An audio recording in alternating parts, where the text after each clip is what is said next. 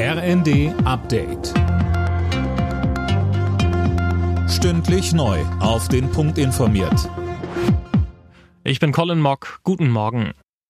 Die schwächelnde deutsche Wirtschaft ist heute gleich mehrfach Thema. Wirtschaftsminister Habeck stellt den Jahreswirtschaftsbericht vor mit einem Mini-Wachstum von 0,2 Prozent. Außerdem wird im Vermittlungsausschuss von Bund und Ländern über das Wachstumschancengesetz verhandelt. Damit will die Ampel die Wirtschaft in Schwung bringen.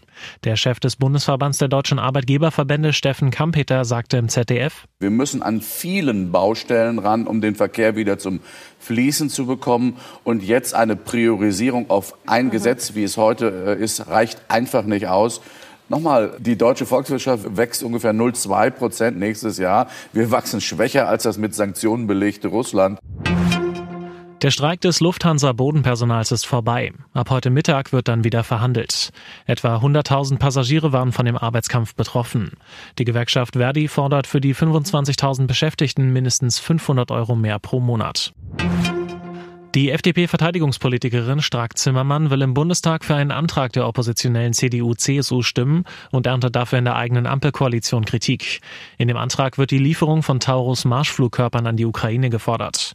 SPD, Grüne und FDP wollen einen eigenen Antrag zu mehr Waffenlieferungen einbringen. Darin wird das Taurus-System allerdings nicht explizit genannt.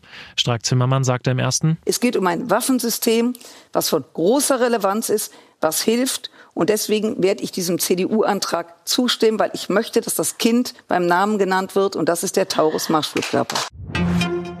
Unentschieden für den BVB im Achtelfinal-Hinspiel der Fußball Champions League. Gegen die PSW Eindhoven spielte Borussia Dortmund am Abend 1 zu 1. Alle Nachrichten auf rnd.de